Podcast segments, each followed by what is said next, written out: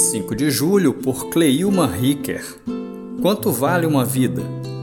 Vá para casa, para a sua família e anuncie-lhes quanto o Senhor fez por você e como teve misericórdia de você. Marcos 5, verso 19. Com a globalização, o crescimento da indústria digital e a pandemia, todos têm maior acesso ao mundo virtual por aplicativos e canais e a diversas plataformas digitais que oferecem inúmeros conteúdos e programas interativos sem custos. Através desses acessos, milhões de pessoas recebem informações sobre os acontecimentos mundiais em questão de segundos. Mas infelizmente, algumas informações são falsas, maliciosas e incitam ou levam pessoas ao erro, ao adoecimento e até à morte. O que importa é o lucro. Para muitos, atualmente, a morte e o sofrimento se tornaram banais. Pois, como dizem, todos vão passar por isso ou vão morrer. No entanto, Jesus não pensa nem age assim. Ele veio para nos livrar, buscar e salvar, e dar a sua vida.